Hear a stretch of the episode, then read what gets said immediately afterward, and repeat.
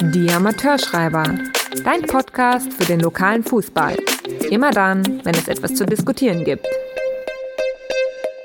www.anpfiff.info Interviews, Analysen, Meinungen. www.anpfiff.info Das Online-Magazin für regionalen Fußball.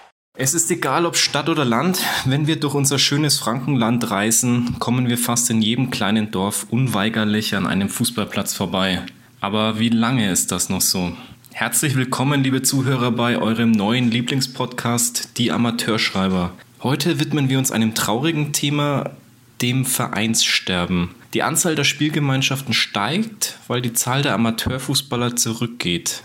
Basti, gibt es unseren Podcast bald nicht mehr, weil es bald keine Amateurfußballer mehr gibt? Ja, uns gibt es schon noch länger, weil es gibt immer noch genügend Fußballer, aber sie werden weniger. Das ist das große Problem, was wir seit längerem haben und was man natürlich auch beobachten kann. Wir reden über das Vereinssterben im Amateurfußball. Dazu, Basti, hat der BFV am Wochenende eine Veröffentlichung gemacht. Was stand da drinnen? Der Verband hatte am Wochenende seine Klausurtagung in Bad Göcking, da wo sie sich immer austauschen, wie die Zukunft gestaltet werden soll. Und dabei ist der Verband auch darauf eingegangen, dass natürlich die Anzahl der Spieler und Spielerinnen weniger werden. Jetzt nicht nur in Bayern, sondern deutschlandweit. Und mit Arbeitsgruppen, die gegründet werden oder die gegründet wurden, soll dagegen angegangen werden. Also es gibt jetzt nicht nur Arbeitsgruppen, Arbeitsgruppen, die um die Spieler gehen, sondern es gibt auch Arbeitsgruppen mit dem Thema Verband der Vereine. Also weil ja die Kritik oftmals da ist beim BV, dass der BV nur an sich denkt und nicht an die Vereine und eigentlich alles so macht, wie er sich das richtig erachtet und die Vereine nicht gefragt werden. Dann gibt es noch eine Arbeitsgruppe, der Verband der Zukunft, Struktur der Zukunft. Die fünfte Arbeitsgruppe sind gesellschaftliche Anforderungen und natürlich die Sicherung der Finanzen ist ja für einen Verband, der auch immer abhängig ist von Geldern vom DFB, auch nicht ganz unwichtig. Auf alle Fälle hat der Verband die Trends erkannt, dass es weniger Spielerinnen und Spieler und auch Mannschaften gibt und will dagegen natürlich etwas tun. Was dabei rauskommt, kann ich jetzt noch nicht abschätzen. Aber vielleicht können wir da ja unseren Experten, den wir heute dabei haben, befragen. Zu Gast ist bei uns heute, wir machen das erste Mal eine Dreierrunde, das hatten wir bisher noch nie.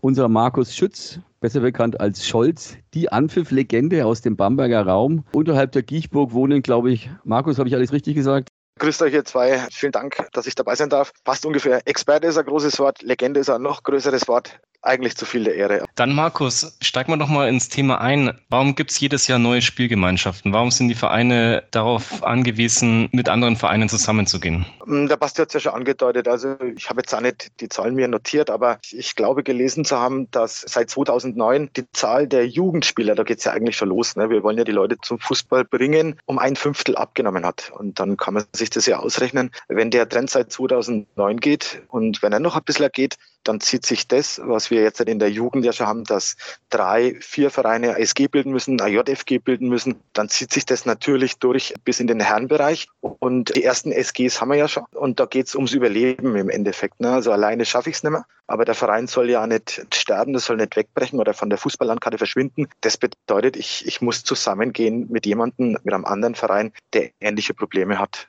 Und der Trend geht natürlich von, von unten los, weil wir nicht genug Kinder, Jugendliche zum Fußball kriegen. Oder, das ist glaube ich auch so ein Problem, auf dem langen Weg, keine Ahnung, von der von der F-Schüler äh, bis zum Herrenbereich halt verlieren. Ne? Und da gibt es natürlich viele Gründe. Ich glaube sogar, dass, es, dass der zweite Punkt mit dem Verlieren von Jugendspielern sogar größer ist. Weil wenn man sich in den Vereinen umhört, F-Jugend, E-Jugend, das kriegen sie immer noch alle zusammen, da haben sie immer noch Lust drauf. Aber auf dem Weg nach oben, da brechen sie alle weg, wegen Schule, wegen anderen Aktivitäten.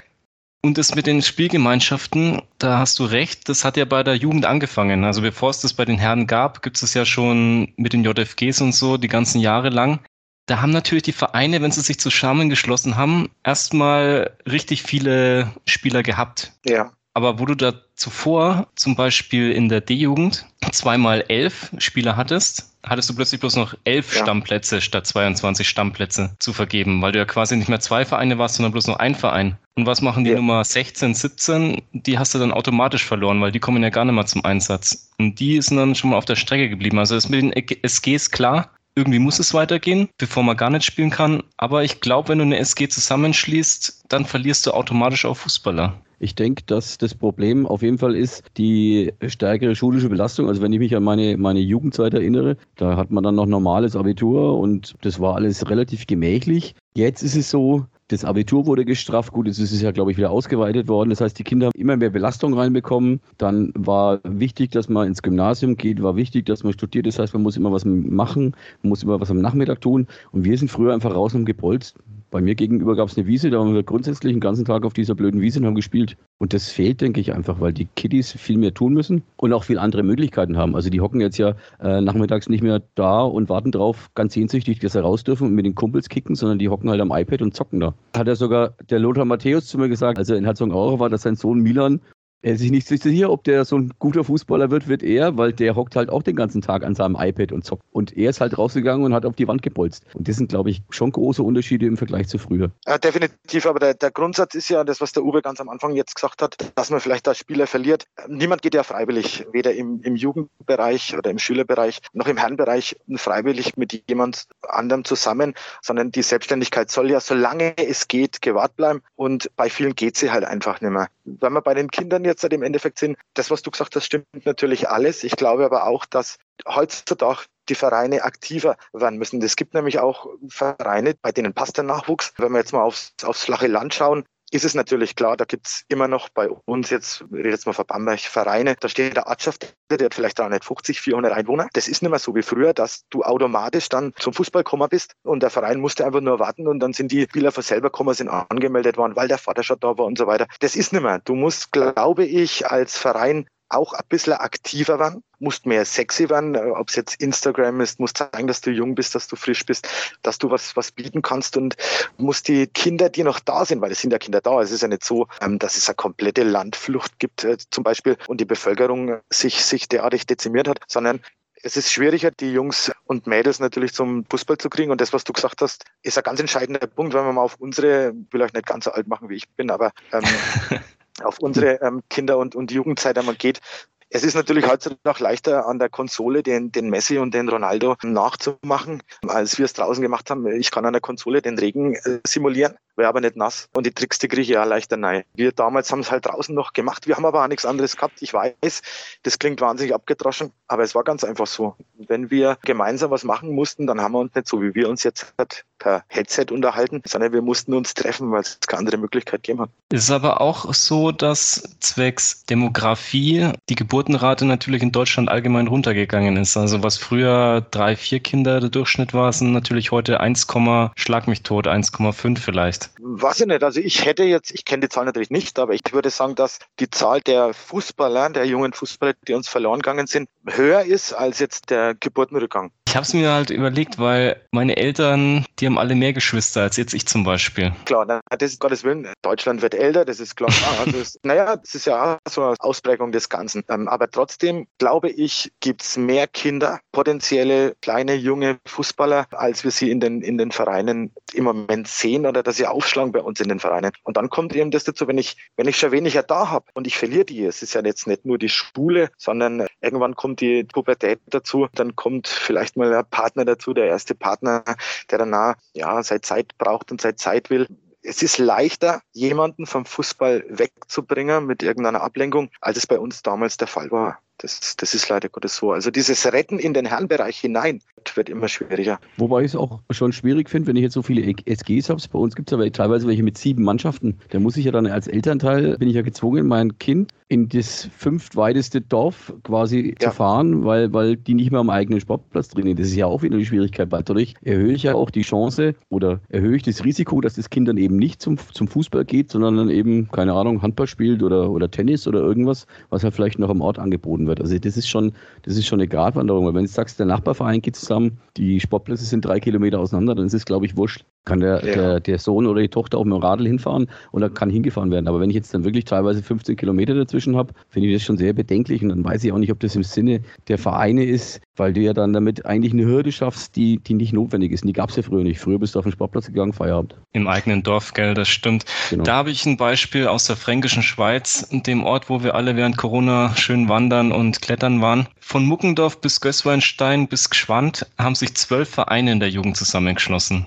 Also wirklich zwölf Vereine. Die haben in den Großfeldmannschaften jeweils eine Mannschaft. Gerade so diese zusammenbekommen. Also das ist das, wo der Basti sagt, wenn du von Muckendorf ja. dann erstmal nach Gschwand zum Training fahren musst, das ist schon eine Hausnummer. Also Definitiv. Also ich muss dazu sagen, ich war noch nie in Muckendorf wandern. ähm, aber da gibt es sehr gutes, äh, sehr gutes Bier auf jeden Fall. Überall. Dann nehme ich es mir auf jeden Fall vor. Ja, aber das ist ja genau der, der Punkt. 12 ist natürlich schon brutal. Also das gibt es bei uns in, in der Form, also jetzt Bamberger Landkreis in der Form noch nicht. Aber du hast natürlich schon auch diese SGs mit, mit 5, 6. Ich denke mal, dass der Schnitt so bei 3, 4 sein wird. Und da ist es schon schwierig. Aber ich muss eine Mannschaft, muss ich quasi zwölfteln damit ich weiter bestehen kann. Es wird eine Zeit lang gehen, aber wenn man das, wenn man den Trend nicht umkehren kann, und das ist das Schwierige, ich wüsste jetzt auch nicht, wie es genau gehen soll, wenn man den nicht umkehren kann, dann kann man sich ja das ausrechnen. Aber ist es jetzt wirklich ein Thema, das nur Landvereine angeht oder gibt es auch in der Stadt diese Spielgemeinschaften? Ich glaube, in der Stadt ist es nicht so, weil ich jetzt zum Beispiel in Erlangen ist es so, da gibt es sogar Vereine, die haben drei Mannschaften und da spielt teilweise die dritte Mannschaft in der, in der A-Klasse. Also die spielen, die spielt eine dritte Mannschaft höher als manche erste Mannschaft, die in der B-Klasse spielt. Jetzt zum Beispiel ist zum Beispiel der FC Herzogenaurach, da spielt die dritte Mannschaft A-Klasse, die zweite spielt Kreisliga, die erste spielt Landesliga.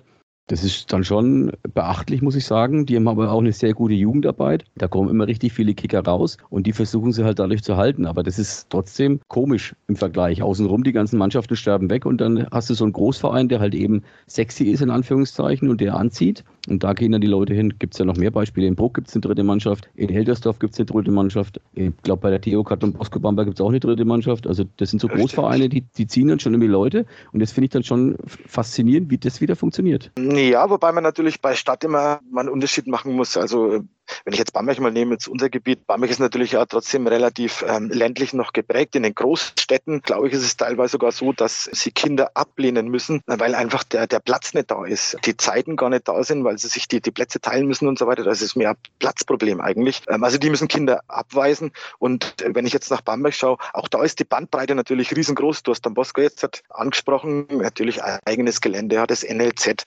Also da, da geht natürlich dann was, dass da aber auch andere Vereine, wir haben jetzt äh, SG Sportfreunde BSC zum Beispiel, die mussten auch als Stadt SG schon mal bilden. Dann hast du natürlich als Universitätsstadt Bamberg hast du Vereine, die irgendwann auf den Zug aufgesprungen sind, ob es jetzt der Wacker vielleicht ist, bei der Post mit Sicherheit auch einige TSG 05 ist jetzt dabei, die natürlich dann auch sich an die Studenten quasi äh, ranmachen, in Anführungszeichen. Und das ist dann ein bisschen so ein Trend, der den Vereinen eigentlich dann immer mehr Spieler bringt. Das hat ein Landverein nicht. Ne? Also der, die wenigsten Studenten, die jetzt von auswärts sind, die sind motorisiert, würden aufs Land gehen, sondern die gehen dann zu den Stadtvereinen. Also das ist definitiv, weil man Universitätsstadt ist, jetzt so wie Bamberg, ist definitiv ein Vorteil. Und die Studenten sind ja auch die, die quasi vom Land in die Stadt ziehen und dann nicht mehr auf dem Land spielen, sondern in der Stadt. Also die fehlen ja dann auch wieder auswärts, wenn man das so sagen kann. Und vielleicht haben früher auch nicht so viele Leute studiert, sondern sind daheim geblieben, haben daheim die Familienbetrieb weitergemacht ja. oder beim Nachbarn irgendeinen so einen handwerklichen Beruf gelernt und sind halt dann im Dorf geblieben und haben halt im Dorf dann Fußball gespielt. Das Richtig. ist vielleicht auch so, dass es nachgelassen hat.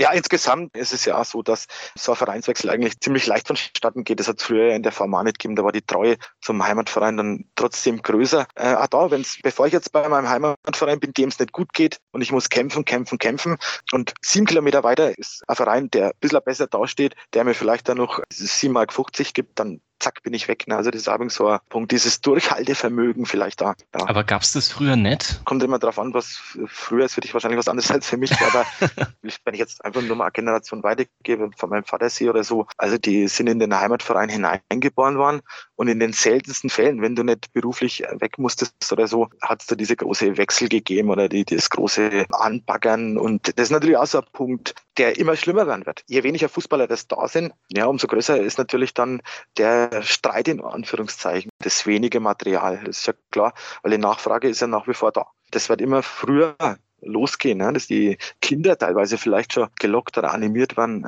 ja doch zum anderen Verein zu kommen. Gibt es ja immer wieder die Gerüchte mit den Handyverträgen, die schon die Zwölfjährigen bekommen, damit sie zu dem und dem Verein wechseln. Und an den Gerüchten ist, glaube ich, auch ein bisschen was dran. Also es ist schon ziemlich früh, dass dieses Anbaggern mittlerweile vonstatten geht. Ja, ja ist ja klar. Naja, vor allem, weil ja es gibt natürlich auch sehr viele Eltern, die der Meinung sind, dass ihr Junior dafür geboren ist, höherklassig zu spielen, beziehungsweise mindestens Bundesliga spielt. Dementsprechend äh, pushen die natürlich dann auch ihre Kids drauf, dass die dann in ein Nachwuchsleistungszentrum kommen oder idealerweise dann irgendwann zum Club und zu viert. Und ich bilde mir ein, das gab es früher auch nicht so arg. Also ich kann mich nicht entsinnen, dass bei meinem, in meinem Bekanntenkreis die Eltern da so hinterher waren, dass die Kids Fußball spielen, also richtig professionell Fußball spielen. Die haben halt dann im Nachbardorf gespielt. Wenn die Jugendbezirksliga gespielt haben, dann war das gut. Und dann war das halt okay. Aber dass da einer mal irgendwie zum Club gefahren worden wäre oder nach Fürth, Wüsste ich jetzt nicht. Also das hat sich, glaube ich, auch gewandelt. Die Ansprüche auch der Eltern, wie du sagst, ich glaube, das ist schon wirklich ein Punkt. Ob es jetzt Bundesliga sein muss, ähm, das weiß ich nicht, aber diese Einschätzung vielleicht, was kann er reisen, der Junior, die wird vielleicht ein bisschen zu hoch angesetzt. Dann kommt der Wechsel zu einem äh, größeren Verein, da spielst vielleicht in der zweiten oder dritten Mannschaft in der, in der Schüler- in der Jugend, gilt dann quasi für dich selber als, als gescheitert, äh, in Anführungszeichen. Und dir fällt der Weg nach Hause, wo sie dich dringend bräuchten eigentlich bei deinem kleinen Verein, der fällt dir vielleicht schwer, weil du Angst hast, als keine Ahnung, Versager dort zu stehen. Also ist auch so ein Aspekt, denke ich. Es gibt viele Probleme, die so ein kleiner Verein im Endeffekt hat. Wobei, wenn du eine SG bist und du musst eh sieben Kilometer weiter trainieren, weil das Training beim SG-Partner stattfindet und der andere Verein, der sieben okay. Kilometer weg ist, spielt ja. dann höher, dann ist auch schon wurscht. wo es das spielst. Dann ist es auch schon wurscht, das stimmt. Ja, aber ich, ich denke, die Identifikation mit dem Verein schwindet dadurch ja auch. Wenn ich jetzt in der SG spiele mit zwölf Mannschaften und kenne ja. das nicht anders, dann ist es jetzt für mich kein Unterschied, ob ich für den Verein A, B, C, D oder wen auch immer spiele, weil äh, das waren schon immer ganz viele Vereine. Und früher war es ja wirklich nur beim Heimatverein. Also da warst du halt dann 50 Jahre beim, beim Verein im Ort und hast da gespielt, hast alles umgegrätscht, was im Weg kam warst danach äh, als Funktionär da oder hast Trainer gemacht oder irgend sowas. Und das gibt es ja auch immer selten. Das ist ja das gleiche Problem. Wir haben ja das gleiche Problem bei den Funktionären, die werden immer weniger. Und erstaunlicherweise funktionieren die Vereine sehr gut, die auch gute Funktionäre haben. Und die haben dann meistens relativ viele Spieler. Und wir haben natürlich auch weniger Schiedsrichter. Also ich habe jetzt wieder nachgelesen, Schiedsrichter sind ja auch in Deutschland weit gesunken von 52.000 auf 45.000. Also wir haben 7.000 Schiedsrichter verloren. Das ist ja die gleiche Entwicklung. Das ist ja auch erschreckend. Das ist die gleiche Entwicklung. Und ich glaube, dass sogar die, Entschuldigung, ich glaube sogar, dass die Schiedsrichter, wenn man jetzt Corona vielleicht mal mit, mit reinnimmt, was ja auch so ein Punkt ist, dass die Schiedsrichter da fast sogar ein kleines bisschen mehr gelitten haben jetzt als, als die Fußballer. Ne? Ich habe das Gefühl, dass Corona, die Befürchtungen nicht ganz ähm, so, so, so schlimm dann wirklich ähm, im Endeffekt kommen sind, weil äh, derjenige, der vorher schon geknappt hat und, und der wirklich auf Kante genäht war, hat es natürlich dann auch äh, umso mehr gemerkt, das ist schon klar. Aber wer vorher gut gewirtschaftet hat und gut dagestanden war, der ist, glaube ich, ganz gut durchgekommen. Und ich möchte den Punkt nochmal aufgreifen, äh, aufgreifen, den du gesagt hast mit den Funktionären. Das ist nämlich auch für mich ein, ein ganz entscheidender Punkt. Auch die werden ja immer weniger es finden sich ja immer weniger Menschen, die eben für den Verein vielleicht mal die Jungen im Dorf zu gehen, die vielleicht mal in den Kindergarten reingehen, die vielleicht mal in die Schule reingehen, die das Gesicht des Vereins sind und die Kinder abholen. Und du musst sie abholen heutzutage. Das ist leider so. Ja, das mit den Funktionären ist echt eine gute Thematik auch, weil wer macht denn heutzutage noch Jugendtrainer und wer hat denn die Zeit dazu? Das hängt ja auch ziemlich viel Aufwand dahinter. Zweimal die Woche musst du mit den Jungs am Sportplatz, am Wochenende noch irgendwo hinfahren und die Vereine hat nicht jeder irgendwie das Budget, dass er Jugendtrainer bezahlt. Also es sind irgendwelche Eltern, und wenn ja, die Eltern dann das Kind aufstellen oder das ja. Kind nicht aufstellen von dem anderen Elternteil, dann kriegen sie gleich Richtig. Mecker, obwohl sie es unentgeltlich machen und das Ganze und dann verschwindet vielleicht dann auch wieder die Lust, also diese Jugendtrainer zu finden. Ich denke, da haben kleinere Vereine wirklich Probleme. Absolut, also das, ich habe es damals schon immer gesagt, ich, ich rede mir jetzt leicht, ich bin kein Spielertrainer mehr, aber grundsätzlich müsste man es eigentlich so machen, dass bevor man am Spielertrainer zum Beispiel oder am Trainer im, im Erstmannschaftsbereich, im Herrenbereich, wo es eigentlich die Spieler schon fertig, in Anführungszeichen, bekommst, das Geld hinterher wirft, sollte man ein bisschen was abzwacken oder zumindest ein bisschen was aufbringen, um, um im Schüler- und Jugendbereich da ausgebildete Trainer zu haben. BRV ist auch so ein Thema, der bietet ja auch Schulungen übrigens an, auch für diese Schülerbetreuer. Und da sollten die Vereine vielleicht den Wert drauf legen, dass derjenige, der, der dann da ist, vielleicht gar nicht so motiviert ist, dass da irgendein Vater, keine Ahnung, oder Mutter vielleicht das macht, die ja jetzt nicht die große Ahnung hat, aber die es halt macht, weil niemand anderes da ist. Und dann vermittelst du eigentlich die Grundkenntnisse nicht, du vermittelst den Spaß vielleicht da nicht. Es ist ein ganz schwieriges Thema, aber du bist ja als kleiner Verein froh, dass es überhaupt jemand macht. Bei dem Ganzen, du hast es ja angesprochen, ähm, du kannst ja nur verlieren. Also du hast die Verantwortung, ähm, hoffentlich passiert in der Klar nichts, ne? du, du kriegst sie, dann musst du darauf aufpassen, äh, bist froh, wenn sie die Eltern wieder abholen und richtig machen kann man als Trainer ja sowieso ganz wenig. Vor über zehn Jahren hat es angefangen mit den SGs in der Jugend. Jetzt haben wir es in den Herren. Die SGs in der Jugend werden immer mehr. Die SGs bei den Herren werden immer mehr. Was ist denn jetzt in zehn Jahren, Markus, Basti? Wo sind wir da? Spielt dann die Region Fränkische Schweiz gegen die Region Oberes Pegnitztal? Oder spielt dann der Kreis Bamberg gegen den Kreis Vorheim, weil es immer so viele Vereine gibt, weil sie alle zusammengeschlossen haben? Oder wie schaut es aus? Das ist jetzt gar nicht mal so einfach zu beantworten, aber ich gehe jetzt mal davon aus, dass es nicht ganz so extrem sein wird, weil es immer noch genügend Vereine geben wird, die eine ordentliche Arbeit machen und die da auch hinterher sind, dass sie ihre Mannschaften bei, beisammenhalten. Aber es wird vor allem auf dem Land, sehe ich so, wird schwieriger werden und da wird es dann doch mehr SGs geben und dementsprechend kommt es dann auch irgendwann zum Vereinssterben. Das ist leider sehr ärgerlich, aber ich fürchte, das wird so sein. Es ist, kann, ich kann mir nicht vorstellen, dass in jedem Kuhdorf dann, soll nicht abwertend sein gegen irgendwelche kleineren Orte, also aber in jedem kleinen Ort, dass sich dann Fußballverein halten kann. Das wird nicht funktionieren auf Dauer. Die werden dann auch Probleme kriegen mit den Sportanlagen, mit allem, weil das muss man ja auch gegenfinanzieren. Ich meine, was bringt mir das, wenn ich, wenn ich eine super Sportanlage habe, habe aber keine Mitglieder, die auf der Sportanlage Sport betreiben? Dann ist es ja irgendwann sinnlos. Und dann habe ich Kosten und habe keine Einnahmen, die denen entgegenstehen, weil so ein, so ein Heimspiel ist ja auch immer ein, ein, Punkt, der Vereinen Finanzen bringt. Wenn ich jetzt aber weniger Heimspiele habe, habe ich wieder weniger Geld. Ganz einfach, ganz einfache Rechnung. Und ich denke, da geht's, ähm, da wird es schon hingehen. Ja, klar. Also bin ich auch der Meinung, dass, dass es immer schwieriger wird. Ich glaube aber auch, dass es viele Vereine vielleicht sogar schaffen werden, dass sie sich ein kleines bisschen auf die Situation einstellen, dass sie vielleicht insgesamt jünger waren, aktiver waren und, und das hinauszögern. Ich, weiß, ich will jetzt keine Zahl sagen, aber es werden natürlich dann auch Derbys wegbrechen. Ist logisch, mit wem gehe ich zusammen? Ich gehe nicht am nächsten Dorf vorbei und gehe zum übernächsten, nur damit ich das Derby habe. Also das, das mache ich ja nicht. Also es werden im Endeffekt äh, Derbys wegfallen. Ich bin aber der Meinung, dass das Vereinssterben ein Unterschied ist zum, zum Mannschaftssterben. Also da geht es, glaube ich, zuerst los. Wenn ich jetzt ein SG bilde, heißt das ja nicht, dass mein Verein jetzt erstmal tot ist. So ist es ja nicht. Also ich habe ja weiterhin meine Mitglieder. Ich habe äh, zumindest jedes zweite oder dritte Spiel dann oder macht mal Vorrunde hier, Rückrunde da, ich weiß es nicht genau. Aber deswegen ist ja der Verein nicht gleich weg. Es ist vielleicht weniger los auf meiner Anlage, das ist klar. Aber ich glaube schon, dass die Leute immer noch wissen und ähm, ihr seid ja auch viel draußen unterwegs, ich ja, dass die Leute immer noch wissen, dass ähm, ein Fußballverein oder Verein insgesamt und auf den kleinen Dörfern gibt es halt vor allem diese Fußballvereine, die Feuerwehr noch dazu, Schwabing so einen ganz wichtigen sozialen Aspekt hat. Und ich bin mir sicher, dass es überall, wenn sich das Kämpfen lohnt, genug Leute gibt, die dafür kämpfen werden. Dass es zumindest so lange wie möglich geht. Da bin ich mir sicher. Aber wie du sagst, die ganz kleinen Ortschaften, die werden es die auf Dauer dann auch nicht, nicht schaffen. Wenn ich 200 Einwohner habe, dann ging das früher vielleicht und das wird mit Sicherheit nicht mehr gehen. Aber die Vereine, die sich durchsetzen, schaffen die das dann bloß auf Kosten von den anderen Vereinen, die es dann nimmer geben wird? Naja, also das glaube ich schon, dass ich, ich will nicht sagen, dass der, der Größere den Kleinen frisst, so ist es ja nicht, aber wenn jetzt, wenn jetzt die Mannschaft A abmeldet, dann hören ja nicht automatisch alle, alle Fußballer der Mannschaft A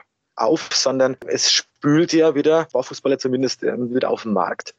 Und dann profitieren natürlich dann die anderen davon. Also das glaube ich schon, dass es jetzt wichtig ist, also wenn man das mal so sehen will, in den nächsten Jahren durchzuhalten, so lange wie möglich, weil dann vielleicht noch das eine oder andere auf dem, ich sage jetzt mal, Markt, einfach ähm, Passmarkt gespült wird, weil mancher Verein einfach aufgeben muss. Es gibt ja Beispiele. Also es gibt aber auch den umgekehrten Trend, wenn ich heute so viel rede, ähm, äh, unterbrecht voll. Es gibt aber auch den umgekehrten, es gibt ja den umgekehrten Trend, dass also Mannschaften jetzt wieder zweite dann plötzlich, dass Vereine, die mal weg waren, das ist für mich das beste Beispiel jetzt hat unser Gerd Getschmann ja sehr aktiv ist beim, beim SC Lichteneiche, der war weg von der Fußballlandkarte. Das war aber Schuss von Bug. Da ist dann reagiert worden. Also haben ziemlich viele dann die Verantwortung übernommen, haben angepackt, ähm, sind jetzt sehr breit aufgestellt, sind erst in der A-Klasse. Der SC 08 Bamberg, den wir vorhin gehabt haben, der auch schon mal ganz, ganz schwere Zeiten hinter sich gehabt hat, auch heuer neu eine zweite Mannschaft gemeldet. Es gibt auch Sachen gegen den Trend. Das ist eigentlich das Schöne. Aber das hängt halt immer viel von den Funktionären. Aber wenn du sagst, in Lichteneiche ja. war es dann so, dass sich dann eben eine neue Mannschaft gebildet hat im Funktionärsteam, die dann was bewegt hat, dann ist das ja eigentlich auch eine der Hauptaufgaben, die man haben muss, um im, im Verein unter den Funktionären Nachwuchs zu bekommen. Weil wenn ich mich immer darauf verlasse, dass es der Vorstand macht und macht und macht und macht und macht, dann ist der Vorstand irgendwann nur alt, dann will sowieso keiner mehr mit ihm sprechen, also zumindest kein Junger, weil die sich alle denken, was will der ja. mir erzählen? Und wenn da dann nicht der Generationswechsel immer sanft eingeleitet wird und auch für Nachwuchs gesorgt wird, denke ich, wird es ganz schwierig, weil irgendwann sterben die Alten weg. Ja. Und dann steht der Verein da und hat keine Funktionäre mehr. Dann gibt es vielleicht noch einen Vorstand, aber keinen Abteilungsleiter mehr Fußball. Was magst du dann? Dann hast du wieder keinen mehr, der für deinen Verein wirbt.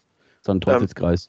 Absolut, also das, das sind ja zwei Seiten. Das sind zum einen diese, ja, die, diese alten Vorstände, die wahnsinnig lang teilweise ähm, den Verein wirklich am Leben gehalten haben die aber dann dadurch vielleicht da das eine oder andere blockieren in mancher Funktion für einen Jünger. Und es ist ganz wie aus meiner Sicht irgendwie ganz wichtig, jemanden ranzubringen, auch in Führungspositionen. Übrigens aus meiner Sicht vielleicht sogar beim Trainer, der die Sprache der, der Jungen jetzt spricht. Ähm, mit uns hat man so nicht sprechen müssen. Also wir, wir sind trotzdem da geblieben. Aber heutzutage ist es trotzdem wichtig, ähm, dass man die gleiche Sprache spricht, dass man diese soziale Kompetenz eben eben hat. Das erwartet der, der Spieler heutzutage, das erwartet das Vereinsmitglied da im Endeffekt. Also das wäre wär so ein Punkt, Einfach jünger werden und dadurch auch andere Junge dann eben leichter ansprechen zu können. Wie wär's mit einer E-Sport-Abteilung? Wie siehst du das? das habe ich mir gerade auch gedacht, Basti. Weil für, für den BV ist es ja immer so, dass, also manchmal so gefühltes Allheilmittel, oh juhu, wir haben jetzt eine E-Sport-Abteilung und dadurch retten wir den Verein. Aber eigentlich hole ich ja dann die Spieler eher weg vom Fußballplatz, sondern äh, zwinge sie, oder zwingen tue ich sie nicht, aber verschiebe sie vor dem PC. Ja, ich kenne ich kenn das Argument des Verbandes, aber ich, ich sehe das ehrlich gesagt nicht, weil das für mich zwei Paar Stiefel sind. Also das, das eine hat mit dem anderen für mich nichts zu tun. Ich, freilich, ich kann in der, im Sportlerheim dann mal Konsolen aufstellen und dann, dann sitzen sie gemeinsam drinnen, dann habe ich sie im Sportlerheim. Aber es, es ändert ja nichts an dem Trend, dass sich immer weniger ah, Kinder übrigens, das heißt nicht bloß Fußball, sondern äh, immer weniger bewegen sich, äh, sind draußen in der frischen Luft. Jetzt hole sie halt den Sportlerheim dann an die Konsolen dran. Also ich weiß nicht, ähm, ob derjenige dann sagt, ey, das ist geil, ich kann das wahnsinnig mit meinem Daumen. Äh, vielleicht kann ich es mit dem Fuß auch. Also das wird, wird wohl nicht passieren, schätze ich mal. Ich, ich weiß es nicht. nicht? Ich glaube es nicht. Also Aber wenn du ihn schon mal im Sportheim hast, dann ist der Weg zum Sportplatz nicht mehr so weit, wie wenn er daheim auf dem Sofa hockt. Stimmt grundsätzlich, aber das sind in der Regel ähm, ein paar Meter, paar Meter weiter. Ne? Also, der, also ich sage, kann man gern machen. Ich habe nichts dagegen. Es gibt ja genug Zocker auf dieser Erde. Aber für mich sind das, sind das zwar aber Stiefel, wenn ich ehrlich sage. Also es war ja dann auch, ob es als eigene Sportart irgendwie anerkannt wird oder ist es vielleicht sogar. Ich weiß es nicht. Ich, ich traue dem ganzen Frieden, ehrlich gesagt. Aber du hast ja vorhin, Du hast ja vorhin schon gemeint, dass die Vereine ja nicht sterben, nur weil es keine Fußballmannschaft mehr gibt. Vielleicht liegt ja auch vielleicht so ein Lösungsansatz daran, neue Abteilungen aufzumachen neben dem Fußball. Und da wäre vielleicht E-Sport eine Möglichkeit. Wäre eine Möglichkeit, aber bei mir ging es eigentlich mehr darum, dass ich sage, ich, ich bin auf, aufgefangen in einer, oder, ich wäre aufgefangen in einer Gemeinschaft, wo es einmal ein Vereinsfest gibt, mhm. wo man Fischkörper macht oder was, wo, wo, man, wo man gemeinsame Events äh, macht. Aber der Auslöser ist natürlich immer, ist grundsätzlich ja der Sport. Also, weil wenn das dann immer ist, ja, dann kann ich gleich sagen, dann stellen wir irgendwo ein, Gebäude hin, treffen uns zum Zocken oder so. Also es soll schon aus meiner Sicht eben dieses Vereinsleben, so wie ich es ähm, gekannt habe, dass, dass am Donnerstag der Vereinsabend dann ist, dass man auch da gern dabei ist mit, mit den Jungs, mit denen man kickt. Sind wir doch ehrlich, ich habe 90 Minuten, das sind eineinhalb Stunden in der Woche, will ich den Fußball, um den es eigentlich im Endeffekt geht. Aber der Rest, also bei mir war es zumindest immer so, ich denke bei euch auch, ähm, der Rest hat mir auch wahnsinnig viel gegeben.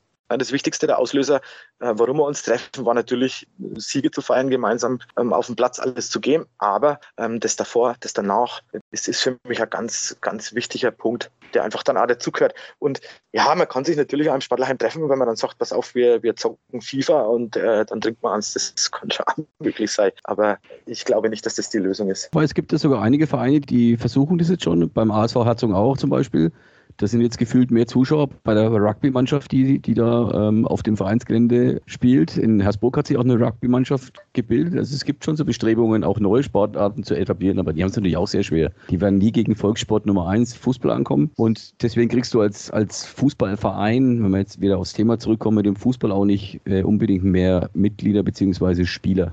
Also das ist dann zwar nice to have und du, du kannst dann vielleicht ja. Vereinsmitglieder generieren. Aber wenn wir es jetzt auch darauf, darauf beziehen, dass wir auch wieder Mannschaften mehr haben wollen oder auch Spieler, die Fußball spielen, also wirklich auf dem grünen genau. Rasen, nicht an der Konsole, dann nutzen genau. dir diese Abteilungen halt auch nichts. Du wirst halt aber insgesamt als Verein attraktiver, was natürlich nicht, nicht verkehrt ist. Das ist richtig. Uns geht es ja um, um, um den Fußball eigentlich, ne? Und, und der ist ja der Kern des Ganzen. Und wir brauchen draußen, wir brauchen äh, mal ein Abseitstor, über das wir uns aufbringen, wir brauchen mal einen Niederlauch, eine Gescheide, wir brauchen einen Sieg, den wir richtig feiern können. Das ist die Basis des Ganzen. Also, und die darf uns nicht verloren gehen und dafür brauchen wir Fußballer, die, die uns das spielen und zwar auf dem grünen Rasen und nicht an der Konsolen. Also da brauche ich nicht im Sportlerheim drüber reden, dass du sagst, der, der hätte da zweimal schneller klicken müssen. Jetzt kommen wir zu dem Thema Trend aufhalten. Wir haben jetzt weniger Amateurfußballer, weniger Jugendspieler. Wir haben jetzt schon ein, zwei Ansätze angesprochen, wie wir diesen Trend umgehen können. Ich habe in unserem letzten Podcast unseren Präsidenten Rainer Koch zugehört. Der hat gemeint, wir müssen den Fußball mehr zum Event machen. Ja, nein. Also prinzipiell hat er natürlich recht, dass wir eine Eventisierung der Gesellschaft haben. Das heißt, jeder schaut, wo er am Wochenende, also jetzt natürlich zwei Jahre lang eher nicht, aber sonst war es ja immer so, wo ist am Wochenende irgendein Highlight, wo ich hinfahren kann. Und da wird ja dann durch die Gegend geflogen, mit dem Zug gefahren, mit dem Campingbus hingefahren, auf irgendwelche Festivals oder auch nach Malle. Wenn es halt ein Highlight ist. Und dadurch wertest du natürlich die anderen Sachen ab. Das heißt, wenn ich jetzt so viele Highlights mache, ich wüsste ja gar nicht, wie ich so viele Highlights als Verein machen kann. Ich kann jetzt nicht jede Woche ein Sportlercover machen. Dann ist ja auch kein Highlight mehr. Dann ist es ja auch langweilig auf Dauer. Also wenn ich jetzt einmal im Jahr eine Sportlercover habe, dann ist es normalerweise ein Highlight in einem Ort. Weil da ist halt dann im Ausnahme Ausnahmezustand, du hast das Kervers-Spiel, das idealerweise gewinnst, damit breiter Brust ins Zelt reingehen kannst. Oder eben nicht mit so breiter, wenn du verlierst, was mir ja durchaus auch schon mal passiert ist. Aber das, das ist halt ein Highlight, aber ich wüsste es nicht, wie ich die Spiele noch mehr eventisieren kann. Ich kann Eröffnungsspiele äh, machen, ja, das ist ein Event. Aber was war jetzt beim Eröffnungsspiel? Waren 280 Zuschauer. Also jetzt auch nicht so eventmäßig. Also bei Eröffnungsspiel bei uns ist in der Bezirksliga zum Beispiel. Das ist auch nicht so das Event. Da bin ich mir nicht so sicher, wie, wie man die Kurve dann kriegen soll. Weil wenn dann jeder Verein ein Event veranstaltet jede Woche, dann habe ich bloß noch Events. Dann ist das wieder austauschbar. Also das ist schwierig. Genau, und was ist ein Event? Also ich bin natürlich ein verdammter Traditionalist, gebe ehrlich zu, ich, ich finde den Fußball gut so, wie er ist. Und bei mir war schon immer der Auslöser, warum ich das Ganze so gern gemacht habe, war dieses Spiel an sich selber. Es waren diese 90 Minuten, das war, das war die Basis des Ganzen. Was man außenrum machen kann, ich weiß es nicht, zur Halbzeitveranstaltungen sprichst du wahrscheinlich auch noch an. Vielleicht sprichst du auch die eine andere Struktur an, dass ich sage, ich mache mit diesen Playoffs und so weiter weiß ich nicht, ob das dann äh, die große Lösung des Ganzen ist, äh, dass dann, dass ich dann mehr Zuschauer dazu kriege. Wir sehen sie jetzt da in dieser ähm, Landesliga, ist ja schon ne, diese, diese Vorrunden und, und Rückrunde dann, die, die dann so gespielt wird. Wird man sehen, ob das der große Bringer dann ist. Ich glaube es eher nicht. Ähm, ich weiß es nicht, welche Events. Also ich bin ehrlich, ich bräuchte keine. Ja, Events ist, glaube ich, dann schon das Thema Playoffs, wo es dann wirklich in jedem Spiel, wie eben in den Relegationsspielen am Saisonende, wo es immer diese Zuschauer gibt, aber wie der Basti schon gesagt hat, wenn es dann zu viele Spiele gibt, wo es um alles geht, dann ist es schon wieder austauschbar und kein Event mehr. Ja, sind wir doch jetzt ja. mal ehrlich. Wir haben jetzt, du hast von der Landesliga gesprochen, also Landesliga Nordost ist ja und, die Nordwest auch, ist ja aufgeteilt in zwei Gruppen, um es vielleicht mal den Leuten, die es nicht wissen, zu erklären. Das heißt, Gruppe A und Gruppe B spielen gegeneinander und dann kommen die ersten vier der beiden Ligen in einer Aufstiegsrunde und der beste Fünfte und der Rest spielt Abstiegs Abstiegsrunde. Dann kann man noch Punkte mitnehmen von den Spielen gegen die Mannschaften, die dann mit in dieser jeweiligen Runde sind. Aber ich habe halt dann zwischendurch Spiele, wo es um die goldene Ananas geht. Da gab es das Spiel Schweig gegen Kornburg. Kornburg ja. hat gefühlt schon 35 Punkte, gut, so viel sind es nicht. Und Schweig hatte damals drei, glaube ich. Also auf jeden Fall total wenig. Also da hätte sogar die Feuerwehrkapelle von Schweig gegen Kornburg spielen können, weil da ging es um gar nichts. Also das Spiel war wertlos eigentlich. Und dann ist es halt für mich auch kein Event, dann ist es eigentlich eher ja, weiß ich nicht. Aber wenn es da wirklich um drei Punkte gehen würde, dann wäre da schon mehr Action drin, weil dann weißt du, okay, wenn du jetzt gegen die, die Comburger, weil die Erste sind, einen Punkt holst, ist das ein Punkt mehr, als du sowieso schon hast. Und so weißt du ja, wenn du jetzt gewinnst, krieg, nimmst nichts mit und wenn du verlierst, ist auch egal. Das finde ich ein bisschen schwierig.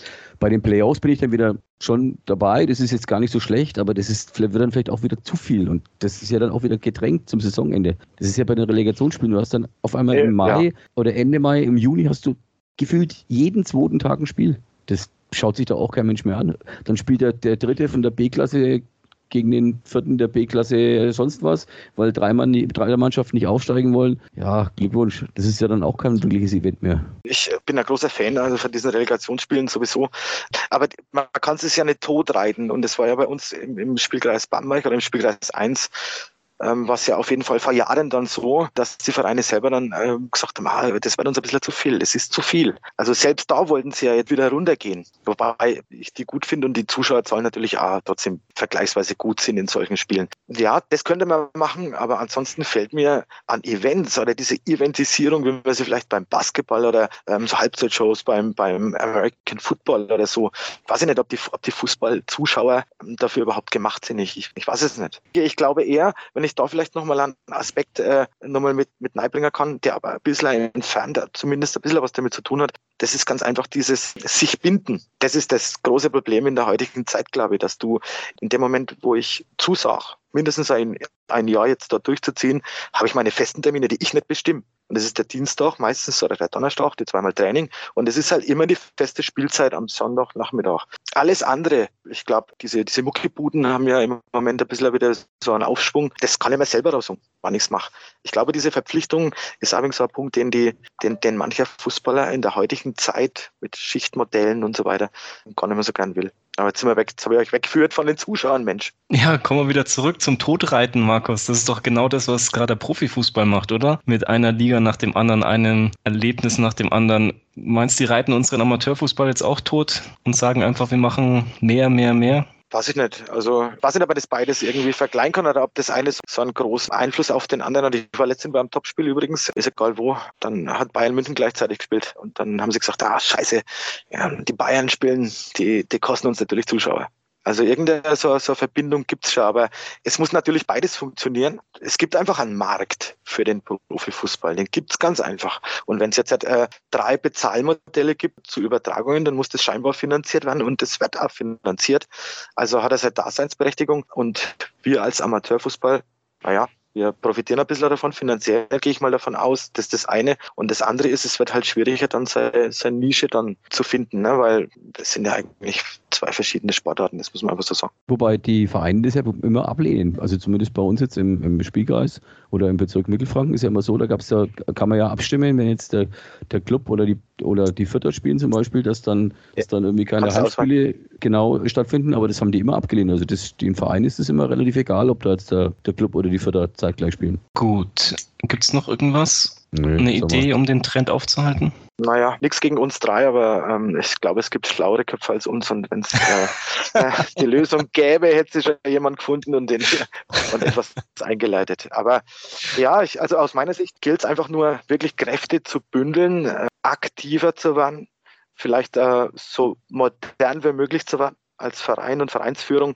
und dann einfach kämpfen, ne? um, um die Existenz kämpfen. Nichts anderes, glaube ich, bleibt uns nicht übrig. Die Voraussetzungen sind nicht bei jedem Verein gleich, das ist klar, aber, aber jeder muss sich ganz einfach an seine Decke streckt. Und ich hoffe, das machen die Vereine und dann haben wir mit Sicherheit noch eine gute Zeit für uns im, im Amateurfußball, aber es wird logischerweise immer schwieriger. Da schließt sich dann auch der Kreis. Wir haben mit der Umfrage des BFV angefangen, die auf die Vereine zukommt und dann die Arbeitsgruppen. Mal schauen, ob der BFV dann schlauere Köpfe hat, als wir drei es sind und dann zu Lösungen kommt, wie der Amateurfußball gerettet wird. Es sind auf jeden Fall ein paar schlaue Köpfe dabei und es werden ja auch Vereinsvertreter dabei sein und da gibt es bestimmt schon viele, die sich da auch schon Gedanken gemacht haben, was man denn besser machen könnte oder von Vereinen, die gut laufen und die da schon Ideen haben. Aber es ist wichtig, dass was passiert. Die Amateurschreiber. Wenn wir schon beim Thema Reiten sind, Markus, am Freitag ist ja das Bamberger Derby mit den Domreitern, die gegen Don Bosco Bamberg spielen. Wie schätzt du denn dieses brisante Duell für die ganze Stadt ein? Also ich freue mich auf jeden Fall, ich, ich wäre da, ich freue mich auch, dass es jetzt wieder andere Voraussetzungen sind. Und das betrifft ja äh, die Tatsache, dass äh, die Don Bosco Bamberg jetzt wieder deutlich besser in der Spur ist. Und, und äh, definitiv zumindest von der Papierform her ganz anderer Gegner sein wird, als es vielleicht am vierten oder fünften Spieltag gewesen wäre. Soweit ich informiert bin, und ich, ich denke, das ist ja so, hat der Verein sich entschieden, also der FC Eintracht Bamberg sich entschieden, ähm, bei 1000 zu deckeln. Ich glaube, es gibt noch Restkarten im Vorverkauf. Ich glaube, dass es grundsätzlich das Potenzial hätte für mehr Zuschauer, das ist klar. Auf der anderen Seite hast du natürlich dann über 1000 wieder 3G und es, es gibt kein echtes Bier. Äh, also halt, äh, es gibt nur alkoholfreies Bier. Ja, doch, kein echtes Bier halt.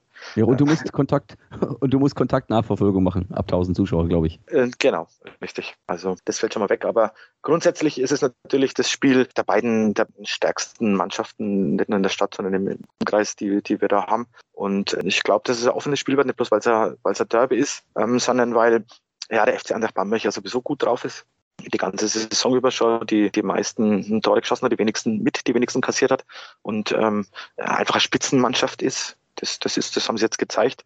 Die Vorrunde ist jetzt bald rum. Und weil die DJK und Bosco Bamberg, ähm, ja, muss man einfach sagen, durch den, durch den Andi Baumann natürlich jetzt wieder äh, diesen Schwung, den es oft gibt beim Trainerwechsel, genommen hat sich ähm, unglaublich stabilisiert hat und, und jetzt in Richtung dahin gehen, wo sie, wo sie hinwollen, weg von hinten Abstand zu kriegen. Und deswegen können sie schon mit, mit ein bisschen weniger Druck jetzt in dieses Derby reingehen, aber das will natürlich sowieso jeder gewinnen. Ne? Geht um es geht um die Stadt. Hättest du gedacht, dass die Eintracht so gut drauf sein wird, die Saison? Weil die hatte ich jetzt ja persönlich so auf dem Zettel. Also ich habe ja vor, dem, vor der Saison auf Ansbach, Filzing und den ATSV getippt. Die haben mich jetzt alle auch bestätigt mit meiner Meinung. Der ATSV mit ein bisschen Verzögerung, aber der ist jetzt ja richtig im, im Aufwind. Und mit Bamberg habe ich jetzt nicht so ganz gerechnet. Mein Problem ist vielleicht ein bisschen, dass ich die, die anderen Mannschaften nicht ganz so gut kenne, das gebe ich ehrlich zu. Was ich aber natürlich schon seit, seit längerem jetzt auch nicht nur über den Anpfiff dann verfolge, ist, ist eben der, der FC Eintracht Bamberg. Ähm, und das Potenzial, das einfach da ist, das, das ist wirklich sehr gut. Also es ist mittlerweile auch eine Tiefe im Kader drin. Ähm, es ist eine, eine Stabilität da, es ist ein, ein gewachsenes Selbstbewusstsein da und es ist wirklich die Qualität auch da da mitzuhalten. Ganz einfach so. Also in, in allen Mannschaftsbereichen brauchen sich die Bamberger, das haben sie jetzt eigentlich mehrfach schon gezeigt, definitiv nicht verstecken. Und auf ihre Art und Weise, ne? das muss man einfach sagen. Also ganz, ganz junge Mannschaft, die größtenteils ja aus den eigenen Reihen kommt, gut ausgebildet ist. Ein wichtiger Faktor, finde ich, ist jetzt auch der Julian Kolbeck, den es mich also wirklich, äh, nachdem ich ihn jetzt kennengelernt habe, über die letzten Wochen und Monate ähm, besonders freut, weil das ja ganz am Anfang übrigens ein Thema war, ja, wie, wie könnt ihr an damals 26-Jährigen da verpflichten, ist der nicht zu jung und so weiter. Also Gegenteil, also das hochmodern, ähm, hohe soziale Kompetenz, taktisch natürlich sehr gut, sehr gut ausgebildet, einiges mitgenommen, ja, wenn man natürlich beim Bundesligisten im, im Nachwuchsbereich ähm, tätig war, dann ist das klar. Also ähm, für mich ist es nach allem, was ich jetzt bisher gesehen habe äh, und, und von der Mannschaft da weiß, keine Überraschung. Wie geht's Derby aus? Dein Tipp? Jetzt bin ich gespannt. Ja, ja, ne, ich bin ja alter Diplomat. Das geht 2-2 äh, aus. Hast du dich jetzt gut aus der Affäre gezogen? Dann sind wir mal gespannt, wie es wirklich ausgeht. Ich denke, jetzt sind ja. wir am Schluss von unserem Podcast angekommen. Scholz, vielen lieben Dank, dass du da warst. Gern. 1000 Zuschauer, das hört sich ja ganz gut an. Das heißt, der Amateurfußball ist ja doch noch interessant, zumindest bei so einem großen Derby. Basti, Markus, vielen Dank. Die Amateurschreiber. Das war bereits die neunte Folge unseres Podcasts Die Amateurschreiber. Heute zum Thema Vereinssterben. Alle Aspekte haben wir sicherlich nicht abgearbeitet, denn auch unsere Zeit bzw. auch unser Horizont hat seine Grenzen. Wenn ihr noch Gedanken zum Thema habt, schreibt sie uns, gebt uns Feedback und dann bis zum nächsten Mal. Bleibt gesund. Die Amateurschreiber. Dein Podcast für den lokalen Fußball. Immer dann, wenn es etwas zu diskutieren gibt. Bis zum nächsten Mal.